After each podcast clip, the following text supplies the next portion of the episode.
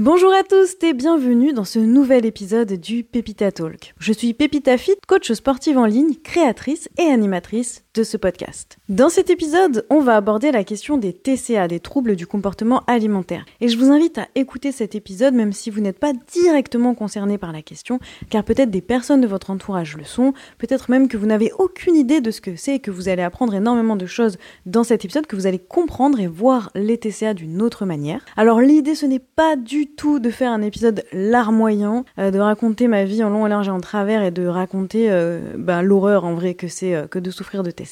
Donc c'est pas du tout ça. L'idée c'est vraiment de proposer une réflexion sur ce que c'est que les TCA, qu'est-ce que c'est que de vivre avec et comment on peut s'en sortir. C'est une réflexion qui peut vraiment concerner tout le monde. Donc je vous invite à écouter cet épisode. vraiment ça, ça pourra aider les gens autour de vous peut-être. Enfin là on dirait que je suis ultra prétentieuse en mode mon épisode va changer la donne. Pas du tout. Mais si vous ne savez pas du tout ce que c'est que les TCA, eh ben ça peut vraiment faire la diff de l'écouter. Et si vous savez ce que c'est, peut-être ça pourra nourrir votre propre réflexion. L'épisode va comporter trois points clés du coup. On va commencer par se demander d'où ça vient, qu'on peut être amené à développer des TCA. On va expliquer en quoi c'est plurifactoriel et voir un petit peu quelles peuvent être les causes de tout ça. On va voir dans un deuxième point quels sont les rapports entre en fait l'identité et les TCA, en quoi les troubles du comportement alimentaire peuvent devenir constitutifs de notre identité. On va développer tout ça, ne vous inquiétez pas. Et enfin, dans le dernier point, on va se demander s'il est possible de véritablement profondément en guérir à tout jamais. Et je vais vous expliquer un petit peu où j'en suis moi dans mon processus de, de rétablissement.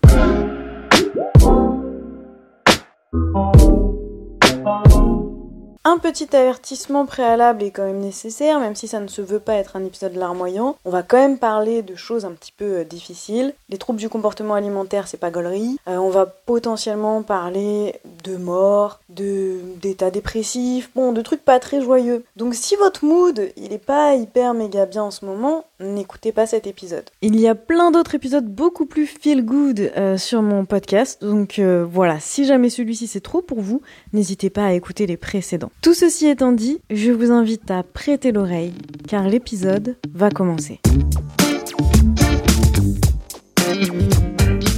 Pour introduire le premier point de cet épisode, j'aimerais vous raconter une anecdote qui remonte à mon enfance. Quand j'étais vraiment jeune, je devais avoir 13 ans par là, une personne de mon entourage, je suis incapable de me rappeler qui et quoi, j'ai un vague souvenir, mais un souvenir tout de même, une personne de mon entourage était donc touchée par l'anorexie. Et moi, je ne savais pas ce que c'était, je ne savais pas ce que ça voulait dire. Et donc, j'ai demandé à, mes parents. Et ma mère, elle m'a expliqué. Et elle m'a dit, en gros, c'est quand les gens, ils mangent plus. Et là, je lui ai dit, mais quelle idée de plus manger En fait, il faut savoir que ma mère est réunionnaise. D'ailleurs, j'ai enregistré un épisode avec elle, si vous ne l'avez pas écouté. Euh, c'est un épisode bonus de la saison 1 euh, du Pépita Talk, il est vraiment super. Donc bref, euh, ma mère est réunionnaise et toute mon enfance, j'ai mangé créole, parce que ma mère, elle cuisine créole. Et elle cuisine si bien, c'est incroyable, c'est un délice, c'est vraiment une merveille. Et on me propose le meilleur restaurant 5 étoiles de la Terre où manger chez ma mère, je vais manger chez ma mère. Donc voilà, quand j'étais petite, euh, j'étais bien nourrie, on va dire. Ma mère, elle cuisinait trop bien, j'étais gourmande. Et euh, je lui avais dit, mais moi, maman, euh, jamais je ne mangerai plus que tu cuisines. Morale de l'histoire, ne jamais dire jamais.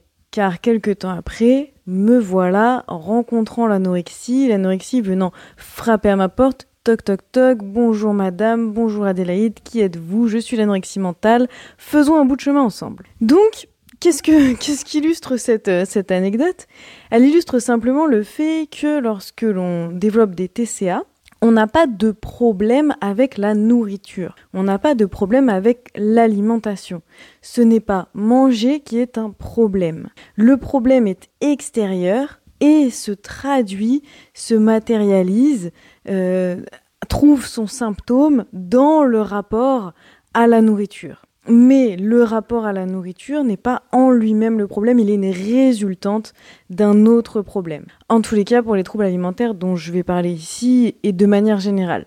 Peut-être que c'est pas toujours vrai, mais euh, c'est quand même un peu vrai. C'est important de souligner que euh, les TCA ne surviennent pas parce qu'on a un problème avec la nourriture, dans la mesure où, comme je vous l'ai dit précédemment, c'est plurifactoriel. Et du coup, on va voir ici quels peuvent être les différents facteurs qui conduisent potentiellement à développer des TCA. Un point qui me semble important de préciser avant d'aller plus loin, c'est que les troubles du comportement alimentaire n'ont pas de visage, ils n'ont pas de corps et ils n'ont pas d'âge. On entend souvent euh, des personnes dire d'un individu maigre que euh, cette personne est sûrement anorexique. On entend aussi dire des personnes grosses que ces personnes sont boulimiques ou hyperphagiques. On attribue souvent à des corps des TCA. Mais cette attribution témoigne d'une mécompréhension profonde et d'une méconnaissance de ce que sont véritablement les TCA. On peut en effet être une personne grosse et souffrir d'anorexie. On peut aussi être une personne maigre et souffrir de boulimie ou d'hyperphagie. On peut avoir 80 ans et souffrir encore de TCA.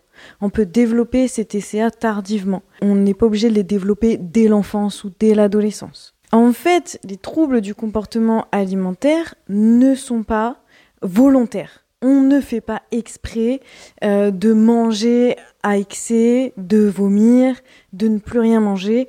On ne décide pas en fait de les développer et ils sont l'objet d'une, énorme souffrance euh, pour la, personne qui les, a développés. Et donc voilà, j'insiste vraiment sur le fait que euh, on ne peut pas attribuer un physique à un TCA. Voyons à présent donc les différents facteurs qui peuvent conduire au développement de TCA. On peut parler dans un premier temps d'un caractère héréditaire des TCA. Alors, l'hérédité n'est pas nécessairement biologique ou génétique, elle peut être sociale ou par mimétisme. J'entends par là que si vous avez dans votre famille depuis des générations des personnes qui souffrent de TCA, il est possible que par un biais génétique vous ayez un terrain favorable au développement de TCA, mais il est aussi possible si ces personnes sont proches de vous que par mimétisme, vous développiez certains comportements qui sont euh, proches des TCA ou qui pourront conduire par la suite à, encore une fois, un terrain favorable à leur développement. Imaginez-vous par exemple euh, grandir avec votre maman qui dit qu'elle n'aime pas les pâtes et qui ne mange jamais de dessert. Euh, vous grandissez avec l'idée que les pâtes c'est pas bon et que les desserts on peut complètement s'en passer et du coup, comme vous aimez votre maman et que vous avez envie de lui ressembler, eh bien vous allez vous dire qu'elle a raison et que les pâtes c'est pas bon et que les desserts on peut s'en passer. Et c'est ainsi que l'on en vient à ne jamais manger de dessert de sa vie et à ne pas aimer les pâtes à 33 ans.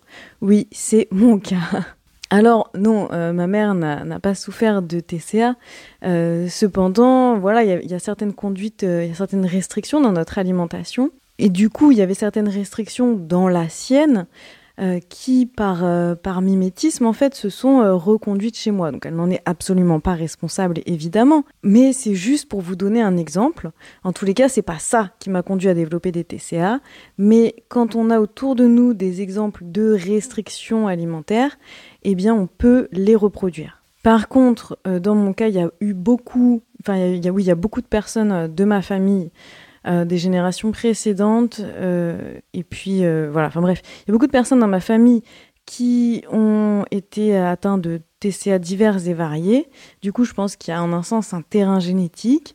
Et puis, ma grand-mère, par exemple, était atteinte de TCA. Donc, ça fait qu'il y a quand même un, terrain favorable de base dans ma vie pour que les différentes problématiques que j'ai pu rencontrer pendant mon enfance trouvent leur solutionnement dans le développement de troubles du comportement alimentaire. Un autre facteur en lien avec celui-ci, c'est le fait qu'on vive dans une société grossophobe, euh, c'est-à-dire une société dictée par la diète culture, par le culte de la minceur, et euh, dans laquelle la reconnaissance sociale passe par le fait d'avoir un corps mince, qui paraît être en bonne santé et qui correspond à un certain nombre d'injonctions et de critères de beauté. Ces injonctions-là, euh, on y baigne depuis notre plus tendre enfance et ça va nécessairement induire en nous des comportements, des pensées, ça va nous conditionner en fait à penser, à croire certaines choses et à agir d'une certaine façon. Alors la diète culture et le culte de la minceur étant des problématiques qui touchent davantage les femmes que les hommes,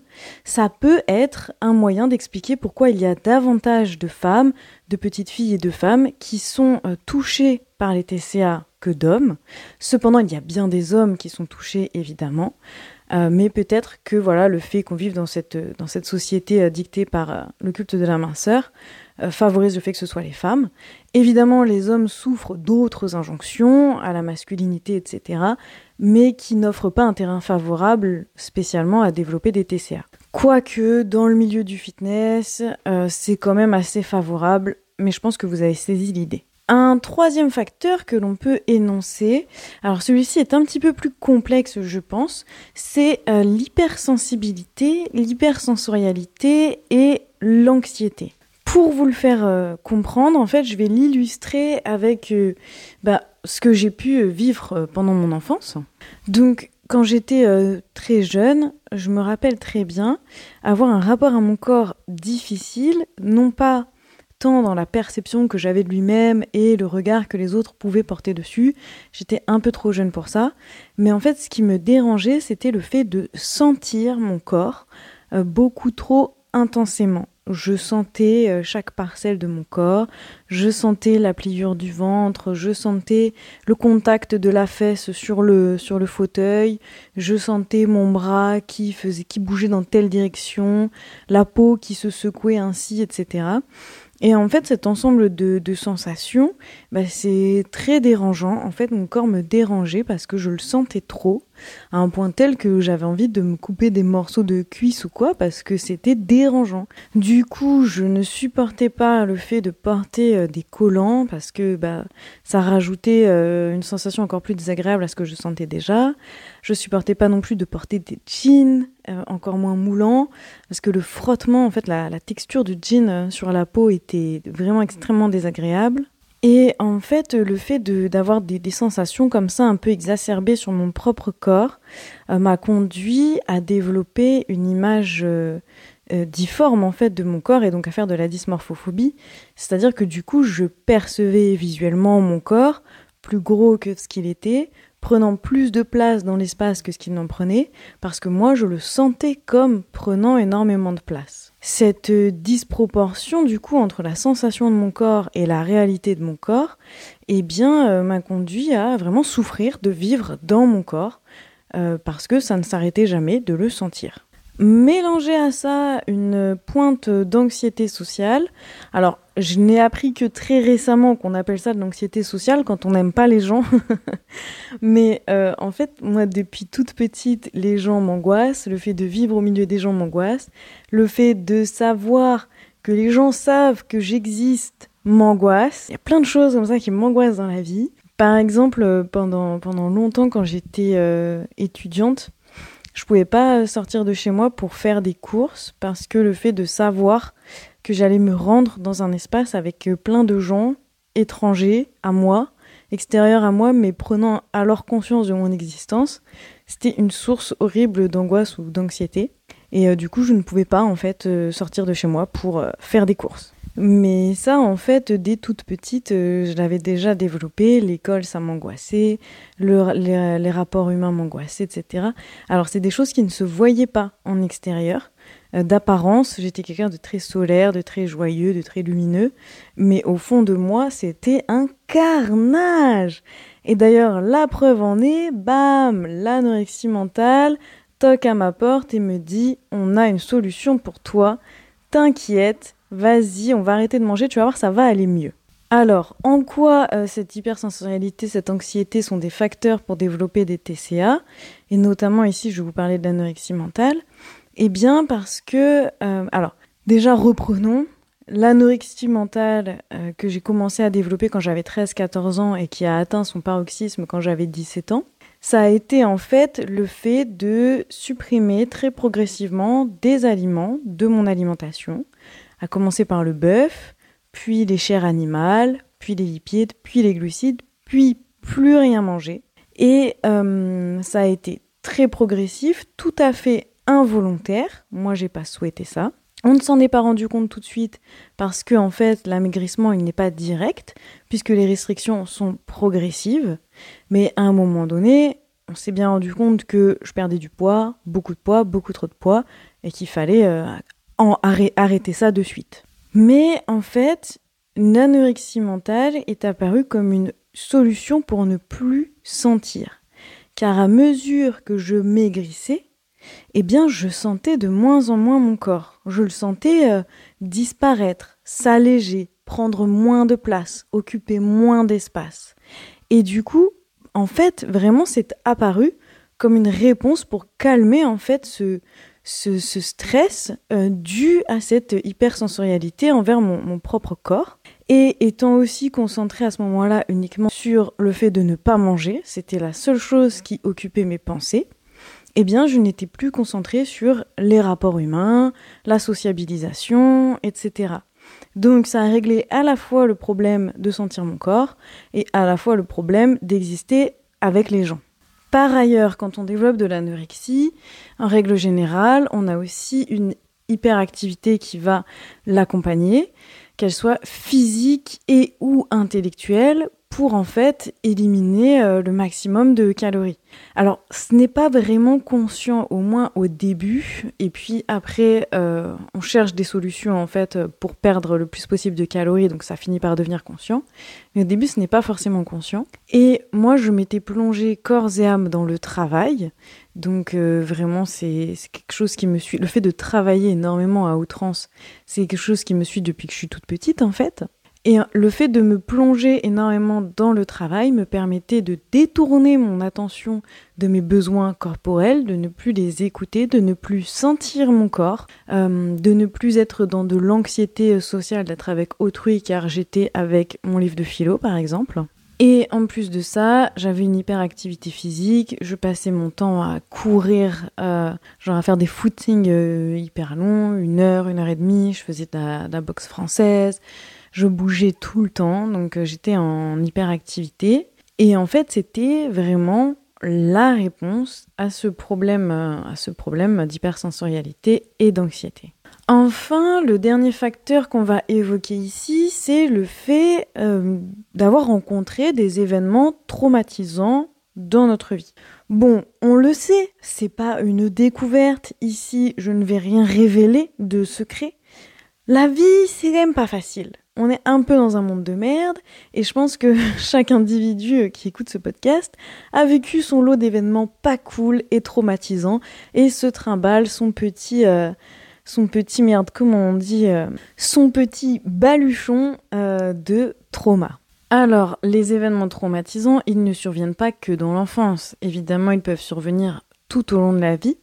Et c'est aussi l'une des raisons pour lesquelles les troubles du comportement alimentaire peuvent se développer à tout âge, puisqu'ils peuvent être une réponse à un événement traumatisant. On parle de traumatisme psychique quand on a rencontré un événement qui a provoqué une émotion négative, douloureuse, violente, qu'il va falloir ensuite, euh, avec laquelle il va falloir ensuite continuer de vivre. Donc il va falloir porter au quotidien cette émotion qui est en nous et qui a été engendrée par cet événement. Il n'y a pas de règles concernant les événements qui peuvent être traumatisants. Ils peuvent euh, nous concerner directement ou concerner quelqu'un d'autre.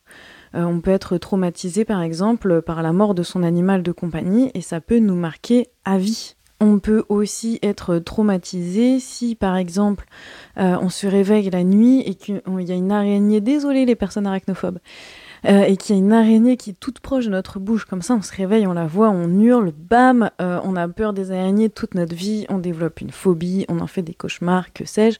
Pourtant, dans cet événement, personne n'est mort, sauf peut-être l'araignée, RIP, mais ça reste un événement traumatisant. Donc voilà, il n'y a, pas de, a pas de règles et le corps, lui, va essayer de se défendre ensuite face à ce, à ce traumatisme. Il va essayer de continuer de vivre avec. Et du coup, ben, ça engendre un certain nombre de comportements différents selon les personnes. On peut développer des TCA, on peut développer d'autres addictions comme l'addiction à l'alcool, à la drogue, au travail. Euh, on peut développer des états dépressifs ou une dépression. Bref, ça donne un peu euh, toutes les personnes névrosées que nous sommes, n'est-ce pas? Et donc ce qu'on comprend ici, c'est que euh, pour ben, réussir à guérir, en tous les cas, essayer de se rétablir des TCA, l'une des façons de le faire va être nécessairement de faire un point sur sa vie, mettre un, nom sur ses traumas et les soigner pour pouvoir vivre plus sereinement sans plus avoir besoin de TCA. Alors la liste des facteurs pouvant amener à en développer n'est pas exhaustive, et euh, peut-être même qu'elle n'est pas tout à fait juste, mais en fait je ne suis ni psy, ni diététicienne, ni médecin.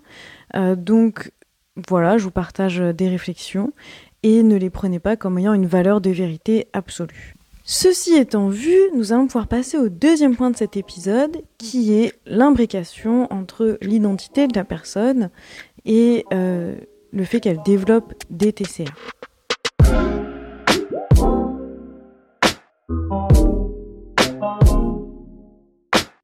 Pour ce deuxième point, il va falloir que je vous place un petit peu plus de contexte, parce qu'on va vraiment voir comment, en fait, en vivant avec des TCA, on, devient quelqu'un. Et quand on parvient un peu à se libérer de ces TCA, eh bien, on devient quelqu'un d'autre. Et aussi, ce qu'on va voir, c'est que qui l'on est favorise le fait de développer des TCA. Donc, pour que tout ceci soit plus clair, j'ai besoin de vous poser du contexte. Comme je vous l'ai dit, j'ai commencé à développer de l'anorexie mentale quand j'avais 13-14 ans. Et puis euh, quand j'ai atteint 17 euh, ans, euh, j'ai vraiment, je mangeais vraiment plus. Après ces, ces années de, de restrictions, ces années à ne rien manger, eh bien j'ai développer de l'hyperphagie. Donc l'hyperphagie, c'est le fait de manger avec excès de vraiment très grande quantité de nourriture jusqu'à être malade. Ça peut être sur tout au long de la journée, en fait, des, prises alimentaires en continu qui vont faire qu'à la fin de la journée, eh bien, en fait, on a dépassé largement la capacité de notre corps à ingérer les aliments et du coup, on, est malade. Ou bien ça va être sur des prises... Euh, momentané. Euh, par exemple, on rentre le soir et puis on va manger, manger, manger, manger, manger, manger. Dans l'hyperphagie, il n'y a pas de comportement compensatoire, contrairement à la boulimie, où on va manger, manger, manger, manger, et avoir un comportement qui va permettre de compenser cette prise en excès. Par exemple, vomir, ou bien euh, prendre des laxatifs, des diurétiques, faire 4 heures de sport. Voilà, ce genre de, comportement qui va permettre d'éliminer enfin en tous les cas de compenser ce qu'on aura ingéré en quantité. Donc j'ai développé en fait ces deux pathologies en commençant par l'hyperphagie, puis la boulimie. Et euh, finalement j'ai vécu avec un beau mélange d'anorexie, d'hyperphagie et de boulimie jusqu'à il y a récemment, jusqu'à mes 28-29 ans à peu près. Euh, jusqu'à ce que je décide d'aller voir un psy. Tout simplement parce que j'étais très malheureuse en fait. Euh, on ne peut pas, on n'est pas heureux heureuse quand on souffre de TCA et la vie c'est quand même euh, cool de pouvoir en profiter. Donc il fallait à un moment donné euh, faire en sorte de guérir quoi. Alors le problème c'est que j'avais été traumatisée par les psys puisque étant plus jeune au lycée j'avais été voir pour la première fois une psychologue scolaire pour ben, voir pourquoi ça allait pas chez moi et pourquoi j'avais développé de l'anorexie. Mais euh, c'était une très mauvaise expérience et du coup, il m'a fallu euh, au moins 10 ans, 13 euh, ans même, voilà, pour accepter l'idée de, de renouveler l'expérience pour cette fois-ci aller mieux. Et donc, grâce à mon, à mon psy qui a été incroyable. C'était avant la confinerie et puis après pendant la confinerie j'ai plus pu le voir et ensuite il, est, il, a, changé de ville, il a déménagé de Bordeaux donc je ne l'ai plus revu depuis. Mais euh, le peu de temps où je l'ai vu il a été incroyable et il m'a fait comprendre qu'en fait je souffrais d'anxiété sociale et que euh, c'était euh, bah, sans doute l'une des raisons pour lesquelles je faisais notamment de l'hyperphagie et de la boulimie. Il a aussi, euh, il m'a aussi aidé à nommer euh, ce que j'ai vécu dans mon enfance, à régler euh, les traumatismes, etc. Et donc à avoir finalement à apaiser tout mon rapport à moi-même, à, apaiser tout mon psychique.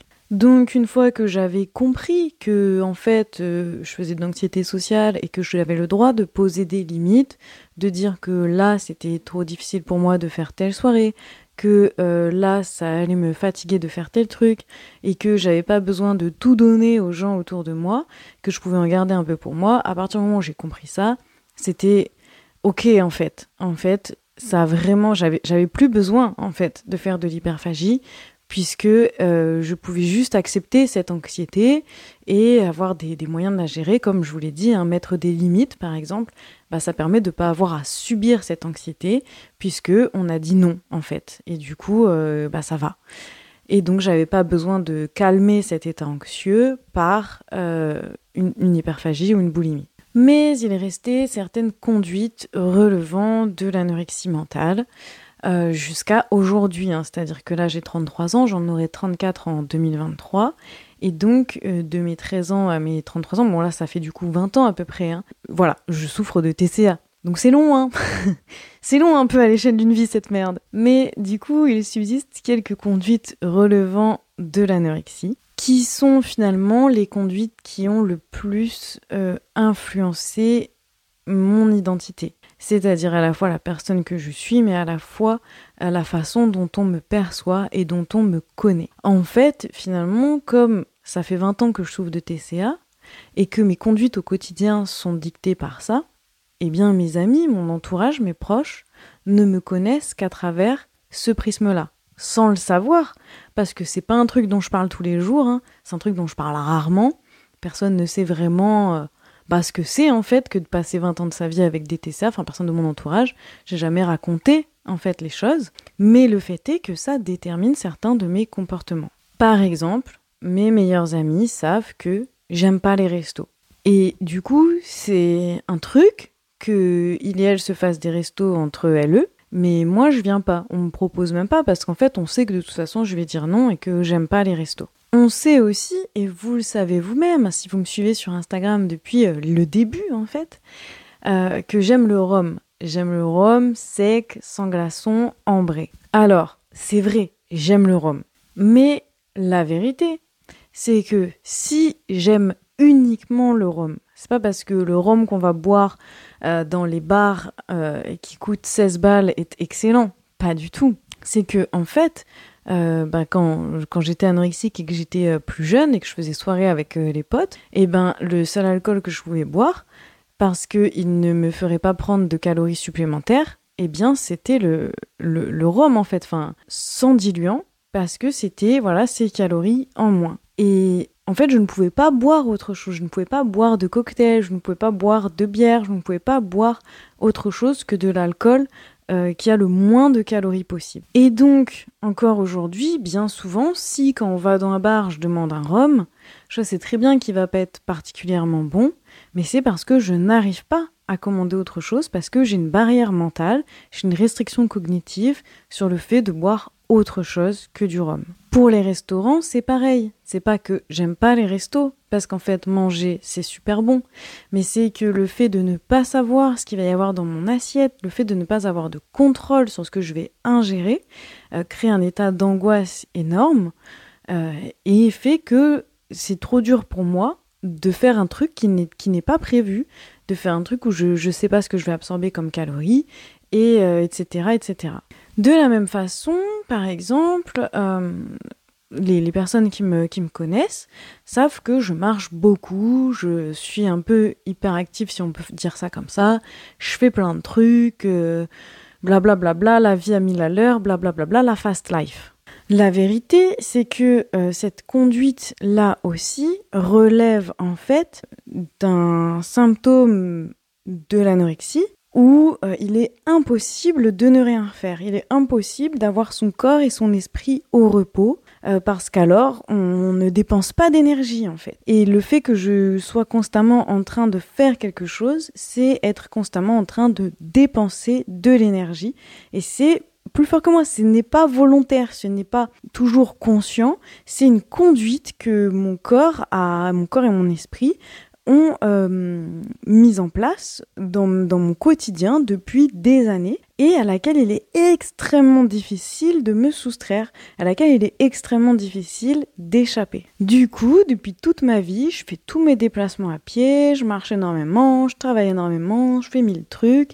C'est épuisant, c'est épuisant et euh, c'est pas, euh, c'est pas viable sur le long terme. Tous ces exemples ne servent pas à raconter ma vie, mais ils servent à illustrer comment de l'extérieur on peut me voir comme une personne qui n'aime pas les restos mais qui aime bien le bon rhum et euh, qui est un peu hyperactive et qui fait mille choses. Alors donc c'est constitutif de la manière dont on me dont on me perçoit en fait. On me, on me perçoit de cette façon-là, mais en réalité ce qu'on ne perçoit pas, c'est que si j'agis et je suis ainsi, c'est parce qu'il y a un, résidu d'anorexie quelque part en moi. Ce qu'il faut donc comprendre, c'est que notre personne, notre personnalité se développe d'une certaine façon avec les TCA euh, et que du coup, se défaire des TCA, c'est aussi euh, accepter de se défaire de cette identité-là.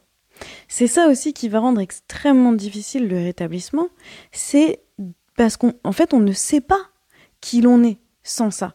Qui suis-je si j'aime manger? Qui suis-je si je ne fais pas 10 000 pas par jour? C'est une vraie question. Qui suis-je si je ne suis pas accro au sport? Ça demande vraiment, enfin c'est un gouffre qui s'ouvre devant nous. Ça demande vraiment de se réquestionner sur son identité et de se reconstruire. Mais en fait, c'est se reconstruire non seulement soi-même, mais aussi aux yeux des autres. Est-ce que les autres vont continuer à m'aimer si je ne suis pas hyperactive?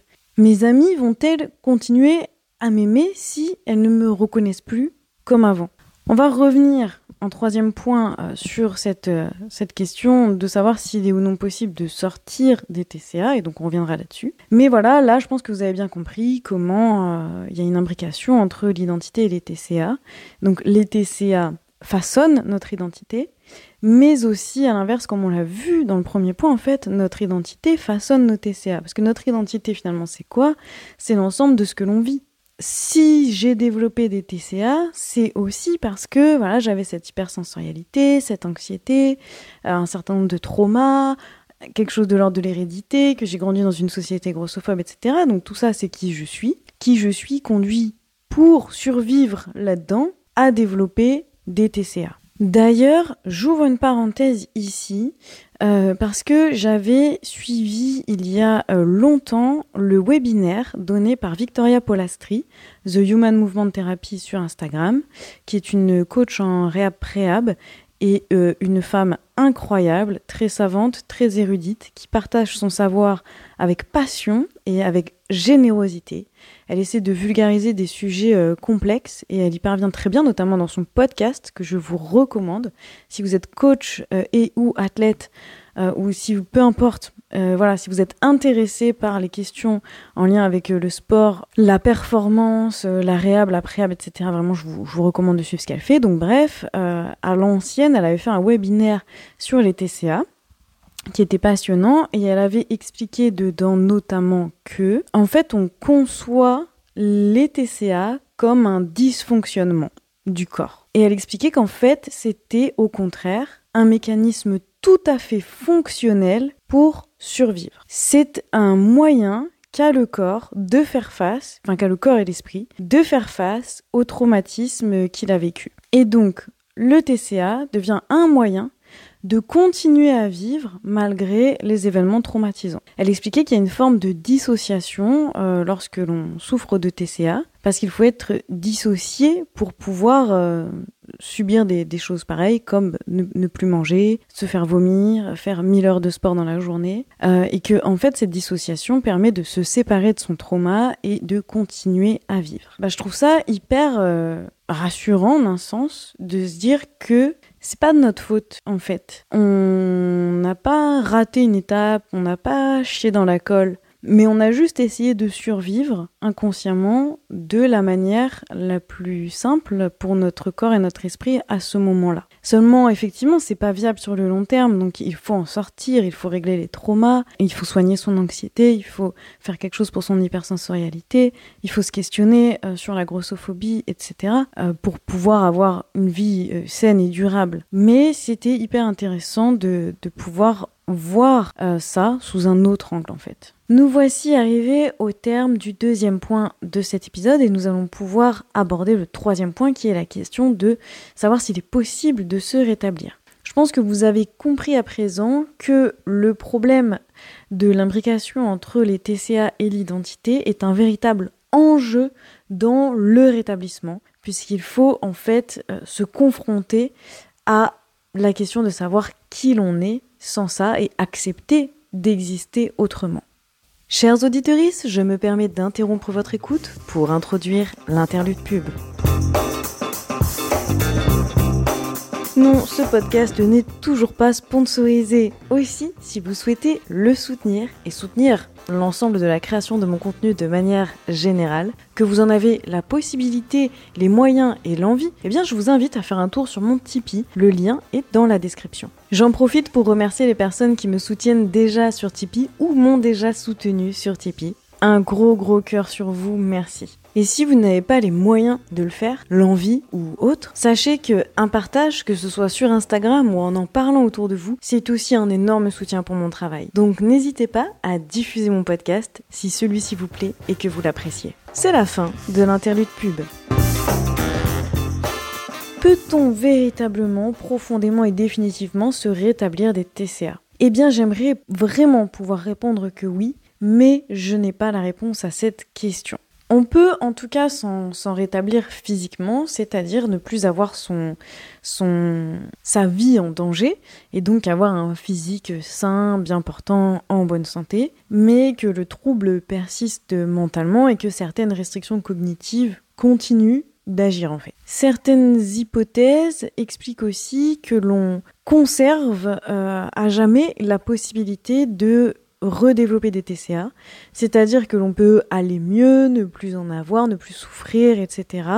Bien se porter physiquement et mentalement, mais conserver ce terrain favorable à leur développement et au moindre traumatisme ou perturbation ou autre, eh bien on peut de nouveau en développer.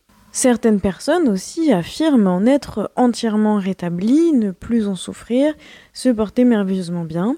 Euh, voilà, moi j'ai mis quelques doutes. J'ai l'impression que euh, ça nous suit toute notre vie, qu'il y a quand même euh, un monstre qui, sommeille en nous et qui est prêt à, refaire surface euh, dès que l'occasion se présentera. Mais c'est sûrement très personnel et je ne remets pas en question la parole des personnes qui se sentent rétablies. Cependant, même si je n'ai pas la réponse à cette question, j'ai tout de même des éléments pour aller mieux, pour progresser pour se débarrasser de cette merde en d'autres termes. Et donc je vais ici vous donner un petit peu euh, quelques tips quoi. Le premier point, je pense que on ne peut pas se rétablir si on n'a pas de déclic. Comme je vous l'ai dit, euh, mon parcours avec les TCA est très long, enfin ça fait quand même 20 ans de ma vie. Et cette année, j'ai vraiment eu un déclic euh, tel que ça m'a fait avancer comme je n'ai jamais avancé avant. Et donc on peut très vite aller mieux même si on a souffert très longtemps. Ça a duré 20 ans, ça peut prendre 6 mois à guérir. Vous voyez euh, ce que je veux dire mais en fait, ça ne peut pas se produire si on n'a pas ce déclic. Les TCA, ça se passe au niveau mental. Et en un sens, certes, on peut agir en voulant aller mieux et donc en mettant en place des choses pour aller mieux, mais en un autre sens, comme c'est une pathologie, un trouble qui se développe involontairement et d'une certaine façon comme un mécanisme de survie, comme un mécanisme de défense, on n'a pas 100% de contrôle dessus. C'est pas euh, je me réveille le matin, vas-y, j'en ai marre de souffrir, hop, ça va mieux, donnez-moi un cookie. Pas du tout. C'est-à-dire qu'avec toute la volonté du monde et toute l'envie qu'on peut avoir de s'en sortir, euh, passer le cap d'aller dans une boulangerie et de demander un cookie, ça peut être encore quelque chose d'impossible. Mais ce qui va pouvoir faire euh, sauter le, verrou de, notre espace mental, c'est un déclic, à, mon sens, à mon avis, qui, va pouvoir faire qu'on va, va avancer beaucoup plus vite que tout ce temps euh, qu'on en a souffert. Moi, le déclic, il s'est fait parce que cette année, j'ai réalisé que ma grand-mère, qui est décédée il y a pas mal d'années maintenant, je devais avoir 16 euh, ans, je crois, euh, et bien en fait, euh, je me suis dit, euh, enfin je me suis rappelé quoi. Je me suis rappelé que elle avait commencé à manger des gâteaux en dessert ou aux anniversaires, etc. quand elle avait 80 ans, parce qu'en fait c'était la fin de sa vie. Enfin c'était la fin de sa vie, je sais plus à quel âge elle est décédée, mais voilà, elle était en mode ça y est, j'ai vécu, un jour je vais mourir prochainement, bah vas-y, go en profiter. Mais seulement, en fait, on en profite à 80 ans, c'est quoi ça? Et je me suis dit, j'ai éprouvé énormément de peine pour elle et je me suis dit, bah, je sais en fait euh, ce qu'elle a vécu. Et je me suis dit que, en, sa mémoire, en son honneur, et pour ne pas me réveiller à 80 ans avec le regret de ne pas avoir profité, eh bien, euh, il fallait que j'y mette un terme euh, définitif, que c'était plus possible que ça dure. Donc ça, ça a été un déclic. Un autre déclic, ça a été euh, mon, copain actuel, donc la personne avec qui je, sors actuellement, qui, lui, n'a absolument aucun problème avec l'alimentation. Et ben, en se fréquentant, euh, il a compris que moi j'en avais. enfin, il a compris qu'en tous les cas, euh, c'était un peu bizarre la façon dont je m'alimentais. Et, euh, et, il m'a fait prendre conscience que c'était pas normal de sauter un repas ou deux, d'avoir tout le temps son frigidaire vide, de pas pouvoir manger tel aliment, tel aliment, tel aliment. Et en fait, à chaque fois, de manière très naïve et spontanée, il me mettait en fait en confrontation avec l'ensemble des restrictions cognitives que j'avais. Et lui, il voulait pas que j'ai ça, il voulait que j'aille mieux, il voulait que je guérisse. Et euh, du coup, vraiment, il a, cheminé avec moi pour euh, bah, me faire euh, manger en fait et surtout me faire comprendre qu'il n'y avait pas de danger à manger. Parce que c'est aussi ça qui se passe dans notre tête. Mais on y reviendra après. Donc voilà, je voulais juste dire que, à mon sens, il faut un déclic. Il faut aussi ben, voir ses traumas. Il faut faire un point sur sa vie. Il faut, à un moment donné, se confronter à ses traumas, essayer de les, de les régler euh, d'une manière ou d'une autre, seul ou accompagné, etc. Mais dans la mesure où ça peut être un des facteurs déclenchants, eh bien, c'est important de pouvoir les soigner. Il faut aussi accepter que l'on va changer nécessairement. Passer de quelqu'un qui ne mange qu'une fois par jour qui parfois ne mange pas de la journée, à quelqu'un qui mange plusieurs fois par jour, qui aime manger, qui achète de la nourriture, euh, qui remplit son frigidaire et euh, qui prend du plaisir à manger, eh bien euh, oui, c'est un, c'est un changement dans son identité. C'est un changement aussi dans ses rapports humains et sociaux, parce que ça veut dire qu'on va pouvoir faire des choses avec les gens. Manger, c'est quelque chose de très social. On se retrouve autour d'une table, on partage de la nourriture, et quand on ne peut pas manger, eh bien on ne peut pas faire ça.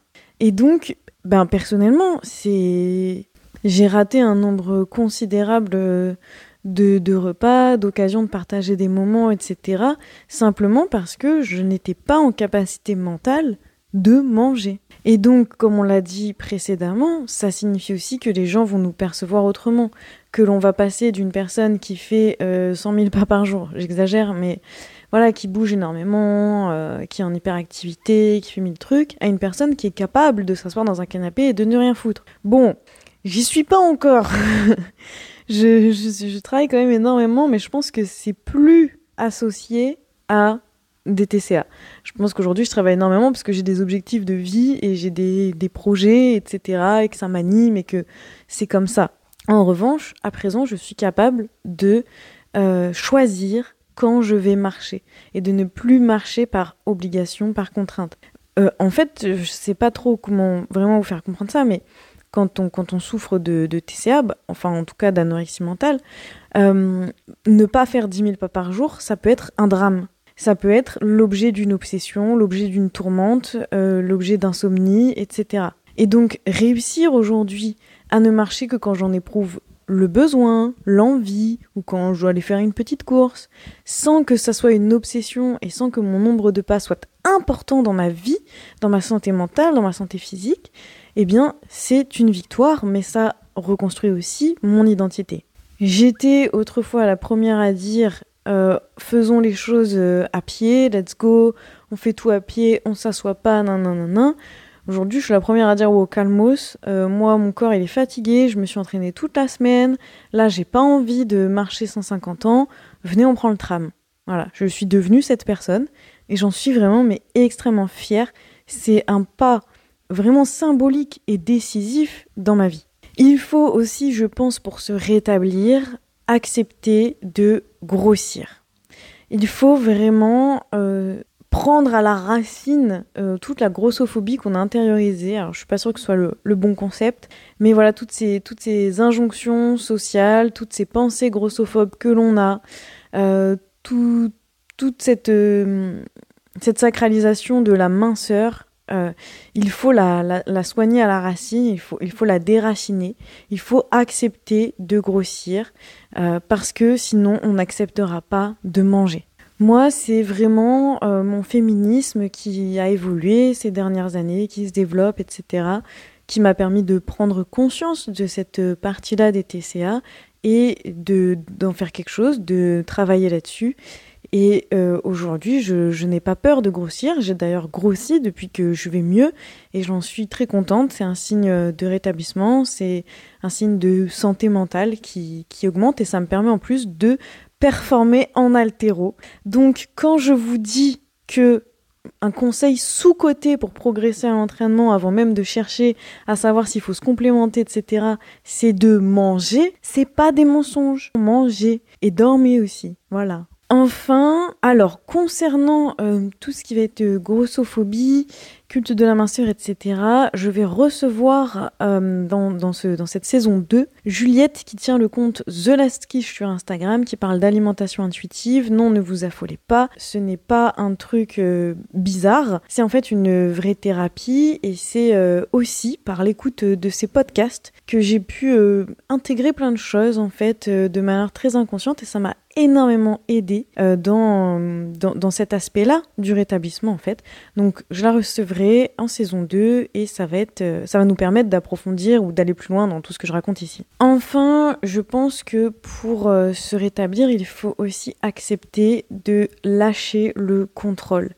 Il faut accepter d'être dans l'action et non dans l'immobilisation. Je vais développer ce point. Il y a des, choses que je n'arrive toujours pas à faire. Alors, j'ai complètement arrêté de compter euh, tout ce qui va être calories, pas, etc. Ça va faire un an que vraiment ça ne, ça ne m'intéresse plus. J'ai largué ma montre connectée et, et même je, je fais l'effort parce que du coup en tant que coach sportive et en tant que souffrant de TCA depuis 20 ans, vous imaginez bien que je connais les calories d'absolument tous les aliments de la Terre. Mais j'ai fait l'effort de les oublier, de les effacer, de d'enrayer l'accès euh, dans, dans ma mémoire à ces informations-là pour que quand je mange, je mange des aliments je mange des trucs bons, mais je mange plus des calories. Donc je m'en fous en fait de combien de calories fait mon truc. Et du coup, bah, je m'en fous d'aller au resto et de manger euh, tel truc, tel truc, prendre un dessert, etc.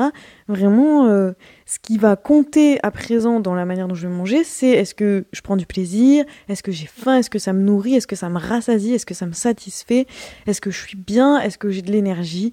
Voilà, mais c'est absolument plus les calories. Cependant, donc, je vous disais, il y a quand même des, choses qui subsistent et j'ai encore des blocages. Il y a, des choses que, que j'arrive pas à faire. Par exemple, je vais vous redonner ce truc-là. J'aimerais pouvoir aller dans une boulangerie et euh, manger un truc qui me, qui me fait envie de manière tout à fait aléatoire. Genre, euh, je marche, je vois une boulangerie, un truc qui me envie, je fais Oh, j'ai trop envie de manger ça, j'y vais, je me l'achète et je le mange. Et j'ai des potes qui font ça. Genre, j'ai des potes, euh, elles ont aucun problème à aller dans une boulangerie, elles veulent un roulé à la cannelle ou je sais pas comment ça s'appelle, elles le prennent, elles le mangent, elles sont contentes. Moi, je suis pas encore capable de faire ça. Parce que c'est comme s'il y avait un truc qui retenait mon action parce que c'est comme si mettre cet aliment dans ma bouche était un danger. Genre manger un cookie ou manger ce truc ou peu importe est un danger. Euh, et, et, du coup, mon corps s'immobilise. Je ne peux pas faire cette action. Donc, dans la mesure où j'ai traité les traumas, j'ai réglé la question de la grossophobie, euh, j'ai eu euh, des déclics, etc., j'arrive à présent à, à casser ce truc j'arrive en fait à être dans l'action. En tous les cas, j'essaie. Donc, comme je vous l'ai dit, il y a des restrictions qui subsistent, mais j'y travaille et je sais que je vais y arriver. Mais du coup, ma réponse à cette immobilité, c'est l'action. Je me dis, fais-le. Genre, let's go, on va dans cette boulangerie, on achète un cookie. Je vous dis ça, je l'ai pas fait encore, mais je l'ai fait dans d'autres cas. Par exemple, je l'ai fait quand euh, on me propose euh, une part de tarte dans ma tête, c'est panique à bord. Il euh, y a tous les trucs qui s'allument en rouge. Mon cerveau, il fait non, danger, danger, danger. Et moi, je fais donne-moi la tarte. et je mange la tarte. Et je dis à mon cerveau, calme-toi, parce qu'en fait, il se passe R. À part que ça va, que c'est du plaisir, que c'est cool, on a passé un bon moment. Et ta vie, elle va pas changer parce que t'as mangé une part de tarte. J'ai conscience que ça peut paraître complètement absurde pour des personnes qui ne vivent pas ça. Mais en fait, ce qu'il faut savoir, c'est que si de l'extérieur ça ne se voit pas, à l'intérieur c'est souvent des tempêtes, c'est souvent, c'est souvent vraiment des carnages, c'est souvent des batailles, des luttes avec soi-même.